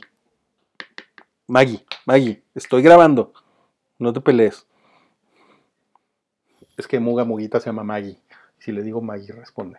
Bueno, entonces ahí vas otra vez a pelear. Maggie. Ok, disculpe. Eh, y entonces él estaba en los casilleros y de repente alguien llegaba y le decía, ¡Ey, perro! Mi hermano, perro. Y el perro Bermúdez siempre respondía, ¿qué pasó, compadre? O sea, fueras quien fueras, aunque no lo conocieras, ¡Ey, mi hermano! Te respondía. Era muy cagado eso. Eso fue, eso fue un paréntesis, porque, pues bueno, no puedo decir que le vi el miembro viril al perro Bermúdez, pero probablemente sí le vi las nalgas, ¿saben? Estos retroish me van a matar. ¿Qué les digo? Em, fíjense, todo eso salió porque uno no, un, un hombre no puede hacer amistades en los gimnasios. Y la verdad, no lo, o sea, yo no soy, aunque parezca lo contrario, o sea, yo, yo soy una persona liberal, o sea, yo, yo no soy una persona que piense que los hombres no pueden acercarse a otros hombres porque "Ay, te van a tachar de maricón, ¿no? No, no, no, la verdad es que yo no pienso eso. Sin embargo, soy una persona muy práctica y sé que en un gimnasio no se puede. Y sé también que en muchos lugares de nuestra sociedad eh, no es tan fácil ser hombre y no es tan fácil socializar. Y no es por eh, las características per se de nuestro género, sino más por lo que representa o por lo que simboliza nuestra masculinidad para otras personas, para la sociedad, para nosotros mismos. Entonces, como que ser muy verguita con la gente y ser como, ah, yo soy, yo soy bien hombre, ¿no? Soy, soy bien cabrón, yo soy bien macho. Es como, "Ah, a mí me la pela la soledad, ¿no? Eh, puedo estar bien, yo estoy bien, estoy bien solo, yo necesito a nadie, ¿no? Ah, son cosas que se van aprendiendo. Y también hay, definitivamente hay factores biológicos, porque de verdad, menos mujeres sufren de esto, ¿saben? Y si pueden informarse al respecto, busquen, busquen información sobre cómo los sistemas, eh, digamos que el alambrado del, eh, cerebral químico de las mujeres les permite ser mucho más empáticas y les permite comunicarse mucho mejor con otras personas, sean hombres o mujeres, por supuesto. Pero por eso una mujer puede sostener muchísimas relaciones a distancia y, yo creo, y la verdad es que estoy muy convencido de esto, lo he visto ahorita en esta cuarentena de alguna manera, yo creo que las mujeres pueden, pueden ser, no estoy, no estoy hablando de absolutos, pero creo que las mujeres pueden ser más proclives, por ejemplo, a estas fiestas de Zoom, ¿no? O a buscar a, sus amigas y amigos y a sus familiares para tener estas reuniones virtuales. Y los hombres, por un lado, por cuestiones biológicas, porque les digo, no tengo aquí no tengo aquí mi libro del cerebro del hombre y el cerebro de la mujer. No los, no los tengo aquí, pero les pido que busquen información al respecto. La verdad es que los hombres estamos muchísimo más atorados en ese sentido. Pero no es lo único, por supuesto, no es lo único. Tenemos muchos otros problemas y un gran problema, por lo menos el 50% del problema es la educación que hemos recibido. Y estamos muy solos. Y muchos hombres, a medida que vamos creciendo, nos, nos, vamos, nos vamos quedando más solos. Cuando yo trabajaba en Televisa, hace 15 años, sin broncas, éramos una comunidad de gente que teníamos más o menos la misma edad y que nos dedicábamos a lo mismo, nos la pasábamos chingón. Y muchas de esas amistades mis amigos, por ejemplo, Giovanni, Karki, Densho, em, Lanchas, Wookie, Cabri, muchos que ustedes tampoco conocieron porque seguramente ya no llegaron a los podcasts ni a otros programas, pero muchos de ellos yo ya no los veo, ya no hablo con ellos y, es, es una cosa como triste, pero es una cosa que también ha evolucionado así, ¿saben? Sí, o sea, con Wookie y con Cabri me, me sigo frecuentando y seguimos teniendo muchas cosas en común y seguimos trabajando juntos de alguna manera, pero con otros, por ejemplo, con Karki tengo 6, 7 años sin hablar fácilmente, ¿no? Mm. Los silencios se van haciendo cada vez más amplios. Y está cabrón, ¿saben? Ahora, no he leído sus comentarios en el chat, pero creo, creo que también una mujer puede padecer de soledad. Sin ningún problema, por supuesto.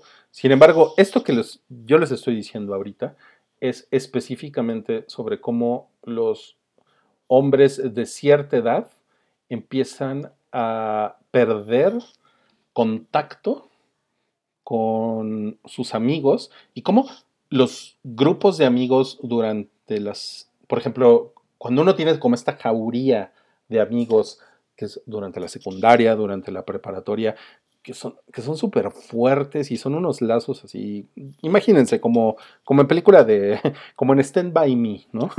Eh, que ahí eres, realmente eres como, estás muy hermanado de la gente y cómo eso se va disolviendo con el tiempo y cómo pues, tus amigos de repente, pues sí, los tienes en Facebook, pero nunca los ves, ¿no? O sea, muchísima gente que es tu amigo, entre comillas, en Facebook, pero nunca lo ves. Y dejen que nunca los veas, o sea, nunca hablas con ellos, ¿no? Entonces, y esto creo, lo que sigue, creo que puede aplicar para muchas personas, pero en esta, en, en este mundo moderno en el que vivimos, nuestros círculos sociales se pueden limitar a la gente que vemos en el trabajo.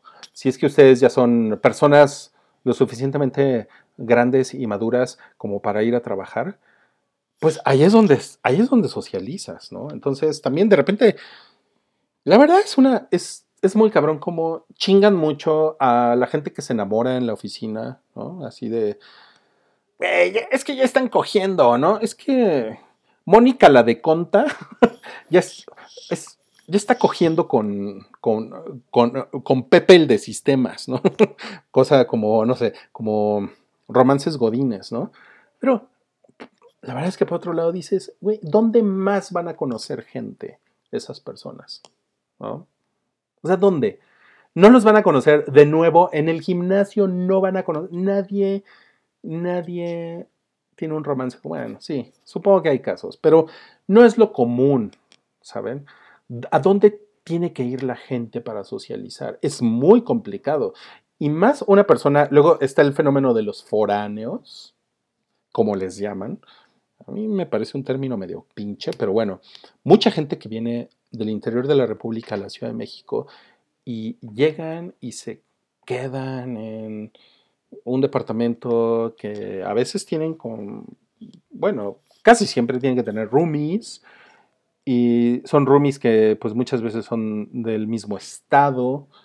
eh, por alguna razón como que se sincronizan. Yo, por ejemplo, conocía gente, cuando trabajaba en Red Bull, porque yo, yo trabajé en Red Bull, conocía gente que eran sonorenses y todos así como estaban como empacados en el mismo departamento, ¿no? Y todos los sonorenses se iban a vivir juntos al mismo departamento. Era una cosa muy cagada, ¿no? Em, y de alguna manera como que se están defendiendo de toda esta pinche mierda gigantesca tamaño Godzilla que es la Ciudad de México, ¿no? Pero imagínense si ustedes son un foráneo, llegan aquí y no, no conocen a nadie, es una pinche soledad de la verga. Entonces, la verdad es que hay, hay soledad por todos lados. Si se fijan, esto tiene mucho que ver con WhatsApp. Ahí voy a tirarle mierda a WhatsApp. Tiene mucho que ver con WhatsApp. Tiene mucho que ver con cómo nos relacionamos hoy, en estos tiempos modernos, con la tecnología. Tiene muchísimo que ver con eso. Y tiene que ver con cómo a la gente le importa muy poco lo que siente la gente. ¿no? Entonces, si ustedes ven a un señor panzón, medio pelón, de cuarenta y tantos años, que de repente quiere se quiere acercar a platicar en un centro comercial, lo más seguro es que van a decir, pinche viejo pervertido, sácate a la verga, güey, no te, no te me acerques. O sea, es entendible, es justificable, pero eh, eh, la, la proximidad en nuestra época es, es, un, es un problema, es un problema de seguridad, es algo que nos pone nerviosos, es algo que no nos gusta. Entonces, ¿qué es lo que pasa? Nos acabamos recluyendo, nos hacemos para atrás, nos hacemos a un lado. Y el resultado es un chingo de gente que está sola, un chingo de gente que se le está pasando de la verga. Y después nos preguntamos, ¿por qué tanto pendejo poniendo cosas estúpidas en las redes sociales? Y la verdad es que no sabemos cuál sea su realidad física, ¿saben? O sea, ¿qué, es- lo que está sucediendo en sus vidas, en su entorno, en sus 5 metros cuadrados? La verdad es que no tenemos ninguna empatía con eso y lo único que juzgamos es lo que estamos viendo de nuevo a través de una pantallita.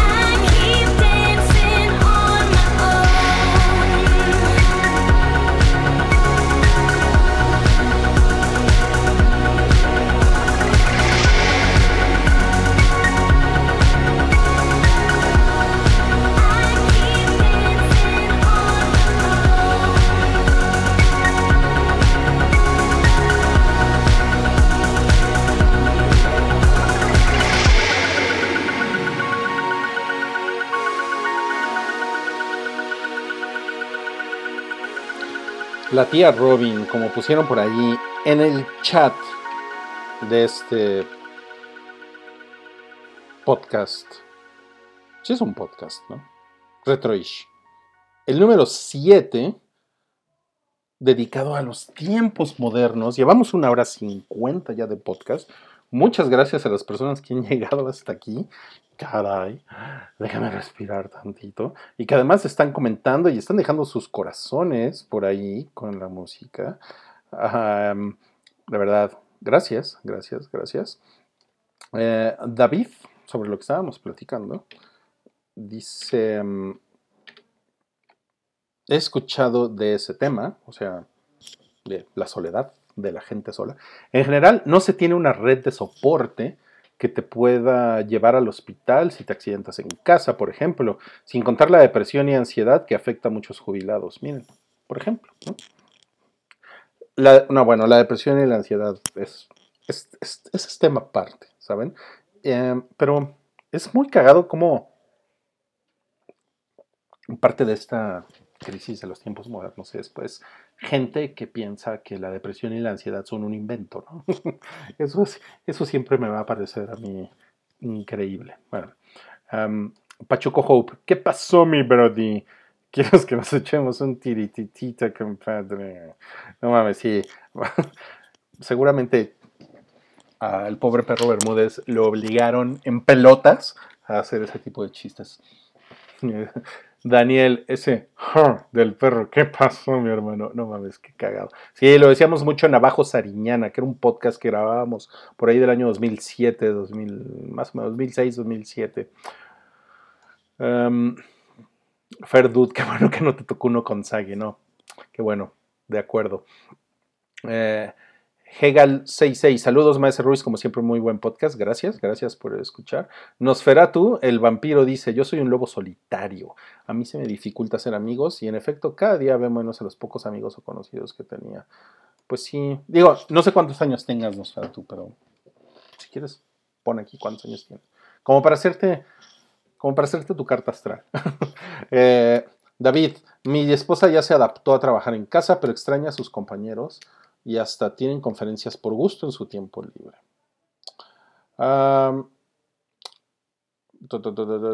Mariana, hola Mariana, dice, súmale si vives en provincia, o sea, a la soledad, ¿no? Donde los círculos sociales tienden a formarse en la adolescencia. Y aunque pases por la universidad y el trabajo, la mayoría tiene a su grupo primario de amigos inamovible. Conocer gente nueva se vuelve casi imposible. ¿Qué cabrón? ¿Qué cabrón? Betty dice, confirmo lo que dice Mariana. No mames, está muy cabrón eso. O sea, los círculos sociales se forman en la adolescencia. Mm, o sea, creo que algo, o sea, sí me, sí me pasó algo parecido aquí, viviendo en el Estado de México, que es como tres cuartas partes de lo mismo que vivir en, en la Ciudad de México. Eh, pero cuando yo empecé a trabajar, o sea, cuando yo salí de la universidad y empecé a trabajar, empecé a formar otros grupos sociales. Y de hecho, pues bueno, por ejemplo, Wookie Cabri y, el propio Salchi, eh, miembros honorarios del, del Hype, pues son personas que yo no conocí en la adolescencia, son personas que yo conocí más adelante, ¿no? Entonces, creo que eso, eso habla de que es distinta la dinámica aquí en la, en la Ciudad de México, porque si nada más, o sea, si, los, si son tan cerrados los grupos de la adolescencia, pues quiere decir que, pues es gente que no se ha movido de las mismas personas desde que tienen, no sé, 15 años, ¿no? Sí, está bastante cabrón. Nadia dice, esa canción es tan girls, totalmente, es super girls, Nadia. Buen comentario. Eh, dice acá, eh, se me va ¿cómo? Alejandro dice, se me va a acabar la pila de la lap. No, no lo hagas. Sam dice, yo ya no hablo ni veo a ningún amigo de la secu, prepa o uni, y menos del trabajo. Soy maestro de universidad y de hecho ya solo hablo con algunos alumnos que me hablan. Tienen al menos 10 años menos que yo. Es raro, pero creo que es porque soy chaborruco. Wow, eso está cabrón. Es que además está todo el asunto este del el age shaming, ¿no? Es como. mm, Güey, tú no opines, güey. Tú ya estás viejo, estás grande. Tú no opines. Eso está bien cabrón. Digo, a mí me la... Miren, yo tengo 47 años, o sea, la verdad es que...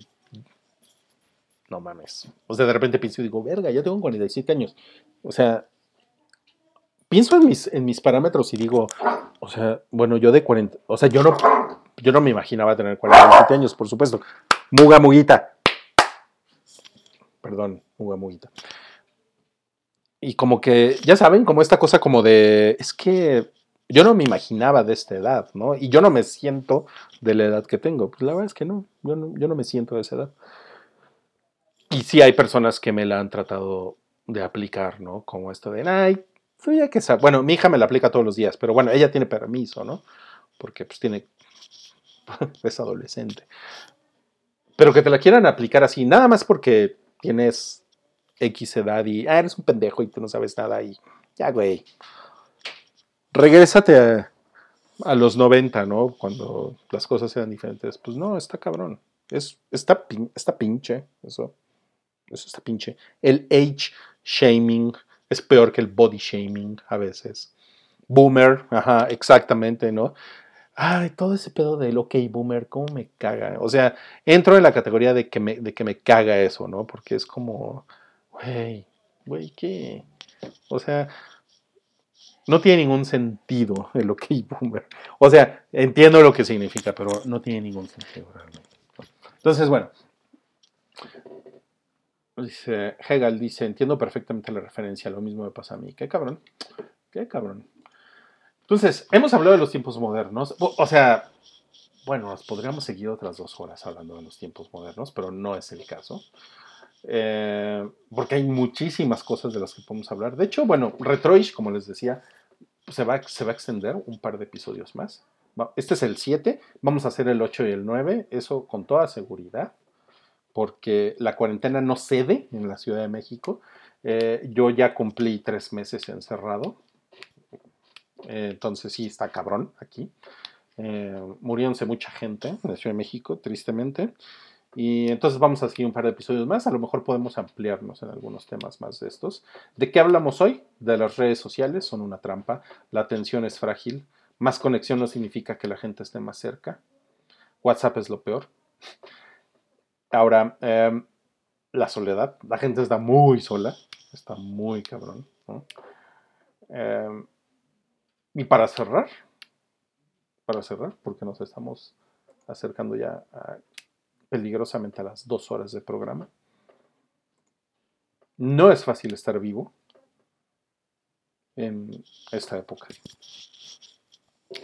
Hay, hay tantas cosas que pueden salir mal. Por ejemplo, ahorita eh, me, estoy dando cuenta que yo, por ejemplo, tengo, que apretar, bueno, aprieto con el pulgar un botón, el de control, y después control tab para moverme entre aplicaciones y tab está al lado de la Q que o sea si me equivoco un par de centímetros pues cierro Mixler y se muere este programa no o cierro Spotify que es de donde estoy jalando la música no y eso ese ejemplo tan sencillo quiere decir que las cosas pueden salir muy mal en cualquier momento, ¿no? Eh, o sea, muchos tiempos modernos vivimos en el año 2020, qué cabrón. O sea, estamos cinco años adelante de lo que vio Marty McFly cuando fue al futuro. Piénsenlo así, está cabrón. Es más, estamos un año adelante de Deckard en Blade Runner. Wow. Y se puede ir la luz. Se puede ir la luz y vale verga esto. Bueno, la verdad es que vale verga si vale verga retroish, ¿no? Pero imagínense que se vaya la luz en un hospital o en un lugar donde realmente necesitan la luz, ¿no? Pues eso está muy cabrón. O sea, hay muchas cosas que no han cambiado, que siguen siendo las mismas, que siguen, que siguen demostrándonos la ine- ine- inevitabilidad de lo básico. Perdón por sonar como Thanos, pero, pero es... La vida es tan inevitablemente básica ahorita y te das cuenta que por mucho que nos encanta mamar sobre la cantidad de píxeles que tienen las cámaras en los teléfonos y no, no, Milik, puta, ahorita en un, en un teléfono tienes más potencia que 10 veces en la nave espacial que llegó a la Luna en 1969. O sea, en ese tipo de comparaciones que la verdad, la verdad son bien estériles, porque por otro lado tienes a miles y miles y miles de personas muriéndose por un pinche virus y la puta ciencia no puede hacer nada al respecto. Bueno, yo sé que yo sé que la ciencia hace mucho porque si ustedes lo comparan con la influenza española de hace más o menos 100 años, se murió mucha más gente. Eh, porque la ciencia pues no estaba tan adelantada como ahorita. Yo, o sea, lo sé, eso es muy válido. Pero, por ejemplo, en el aspecto social, ¿qué tanto, tanto nos ha servido? ¿No?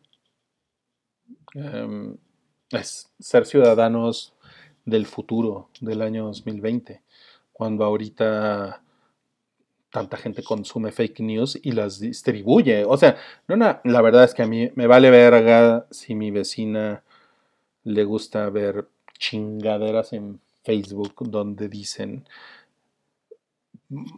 pendejadas como que eh, hay, hay una coalición que quiere derrocar a López Obrador secreta que tiene que ver con los Illuminati. La verdad, me- me vale verga al grado que ni siquiera me voy a enterar de eso, ¿no? El problema es que esa persona tiene a su disposición un botón en su puto teléfono que sacó en Telcel y le pone compartir y se lo manda a otras personas. Eh, es, híjole, ¿cómo decía Morpheus em, en Matrix sobre la ironía? La estoy, la estoy googleando. Dice, la... Ya, miren, ya la encontré. El destino parece eh, no existe sin un sentido de ironía, ¿saben? Porque nos ha tocado recibir es- este virus, pero justamente lo que hacen todas estas personas con la información que tienen a la mano es viralizar todo. Y es un puto asco. Entonces, ¿a qué voy con todo esto? Em, por supuesto, la ciencia ha avanzado y ahorita van a morir muchos menos personas que las que hubieran muerto hace un siglo con un virus de estas características como el coronavirus. Pero nuestra mente social parece que no ha avanzado nada. Nuestra mente emocional parece que no ha avanzado nada. Entonces, en muchas cosas es muy extraño vivir en el año 2020 porque vivimos como en un mundo que parece es- o se siente tecnológicamente avanzado porque está muy conectado, pero al mismo tiempo es un puto asco, ¿no? Y al mismo tiempo, mm, no sé, yo digo, bueno, esto es lo que nos tocó vivir, ¿no? Y la verdad es que yo me siento muy, muy agradecido de estar vivo. O sea, es muy contradictorio todo, ¿no? Eh, tenemos muy malas noticias todo el tiempo encima, sobre todo en este año, en el año 2020. Una mala noticia tras otra. Y al mismo tiempo yo digo, bueno, no, no es fácil estar vivo, pero me siento muy agradecido de estar vivo. Espero que ustedes se sientan igual, ¿saben? Porque yo creo que con, con estar vivos podemos hacer un chingo de cosas. Eh, si estuviéramos muertos no podríamos hacer nada, ¿no? Pero estando vivos, pues hay una puta esperanza, ¿no? Y miren, les voy a poner una canción increíble ahorita, de My Morning Jacket, También, esta canción también es como para que se pongan audífonos, si es que no los tienen ya puestos. Y disfruten los siguientes ocho minutos.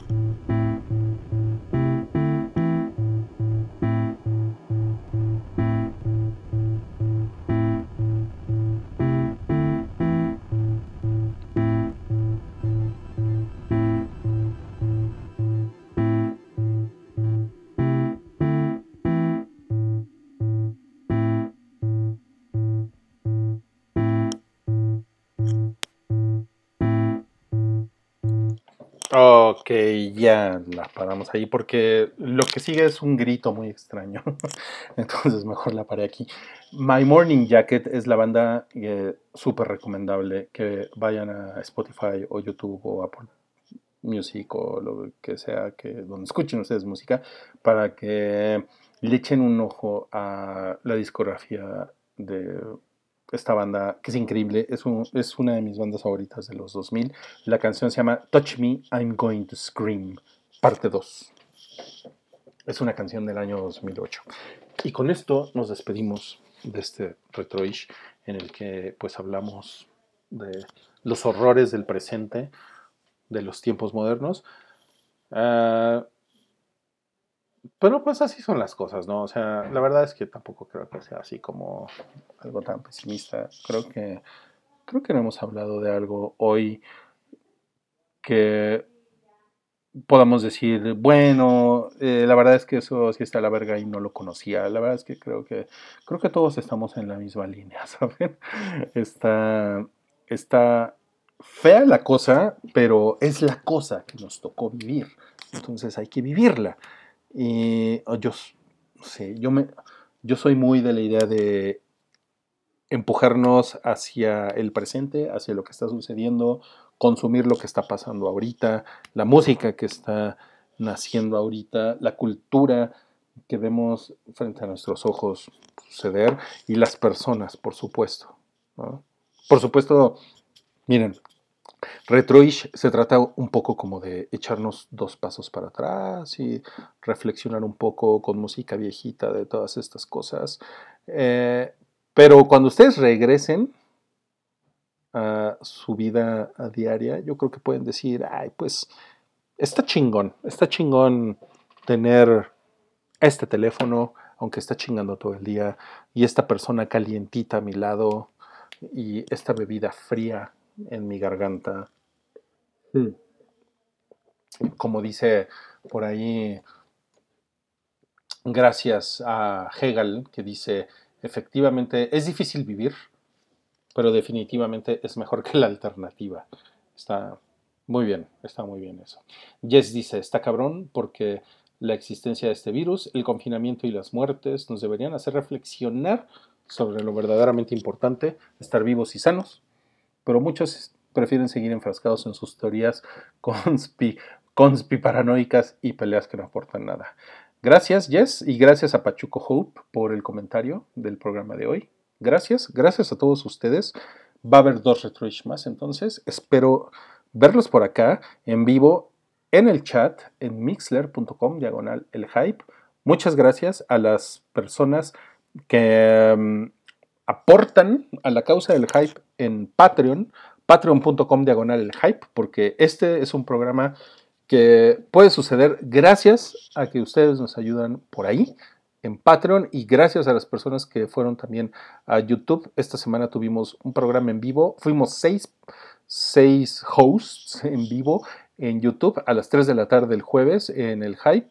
Estuvo muy cagado y también hubo personas donando ahí y poniendo dinero.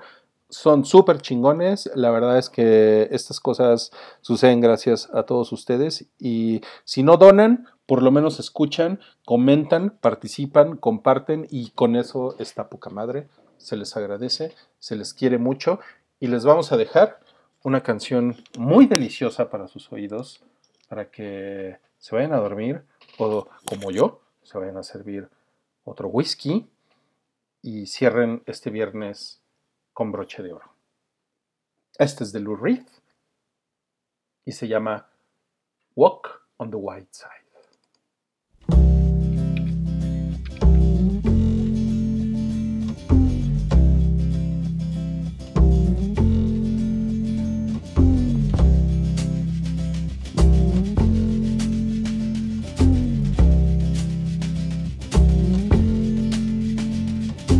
Holly came from Miami, FLA. Hitchhiked away across USA. Plucked her eyebrows on the way, shaved her legs, and then he was a she. She says, Hey, babe, take a walk on the wild side. Said, Hey, honey, take a walk on the wild side.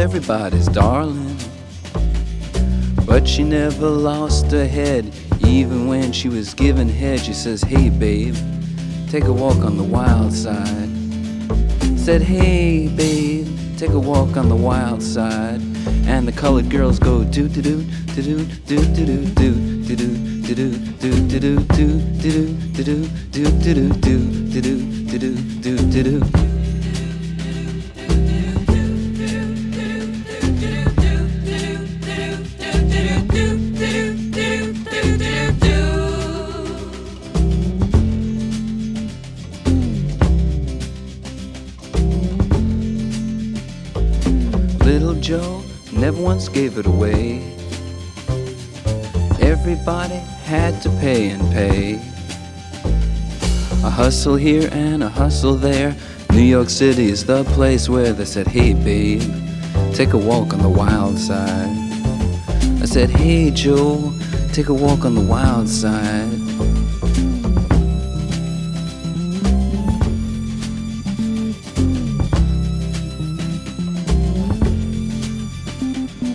Sugar Plum Fairy came and hit the streets, looking for soul food and a place to eat.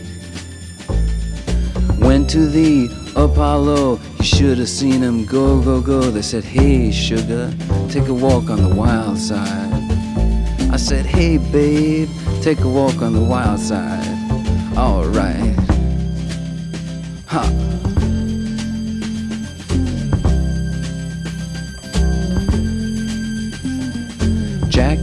Just speeding away. Thought she was James Dean for a day. Then I guess she had to crash. Valium would have helped that patch. I said, Hey babe, take a walk on the wild side. I said, Hey honey, take a walk on the wild side. And the colored girls say, Do do do do do do do do do do do do do do do do do do do do do do do do do do do Thank